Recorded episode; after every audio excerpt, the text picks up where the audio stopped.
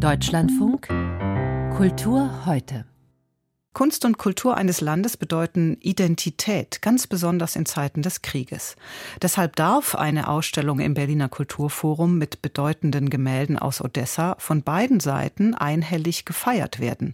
Auch wenn das Museum in der frühen Sowjetzeit 1923 gegründet wurde und auch wenn die Werke selbst, Malerei vom 16. bis 19. Jahrhundert, aus den Privatsammlungen wohlhabender Familien stammen, die nach der Gründung der Sowjetunion 1917 aus dem Land geflohen sind. Dass zwölf Bilder jetzt den Weg nach Berlin gefunden haben, als Vorläufer von vielen anderen, ist ein kulturpolitischer Kraftakt und eine bewusste Solidaritätserklärung an die Ukraine. Maria Ossowski erzählt ihre Geschichte. In einem Palais aus dem 19. Jahrhundert mitten in der Altstadt von Odessa hingen sie große Kunstwerke europäischer Maler aus dem 16. bis 19. Jahrhundert. Italienische, flämische, französische und niederländische Gemälde, gesammelt von den reichen Bürgern Odessas.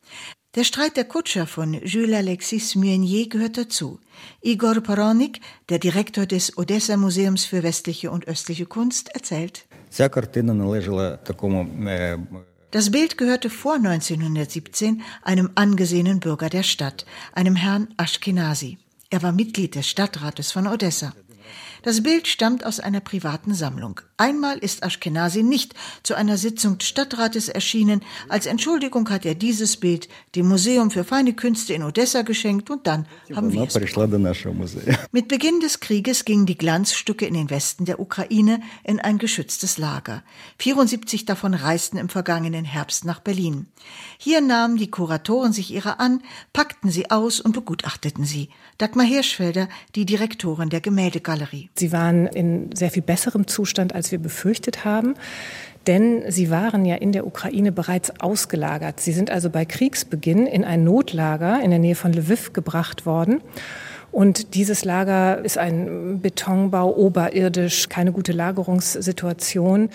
Da sah eben Igor Poronik auch eine Gefährdung seiner Werke an diesem Ort. Und wir haben dann ein Kooperationsprojekt ins Leben gerufen. Herr Gleis von der Altnationalgalerie, Herr Poronik äh, aus Odessa und ich eben als Direktorin der Gemäldegalerie. Zwölf Gemälde zeigt die Galerie jetzt. Alle haben Bezug zu Bildern in Berlin, denn die Maler sind auch in der Sammlung am Kulturforum vertreten.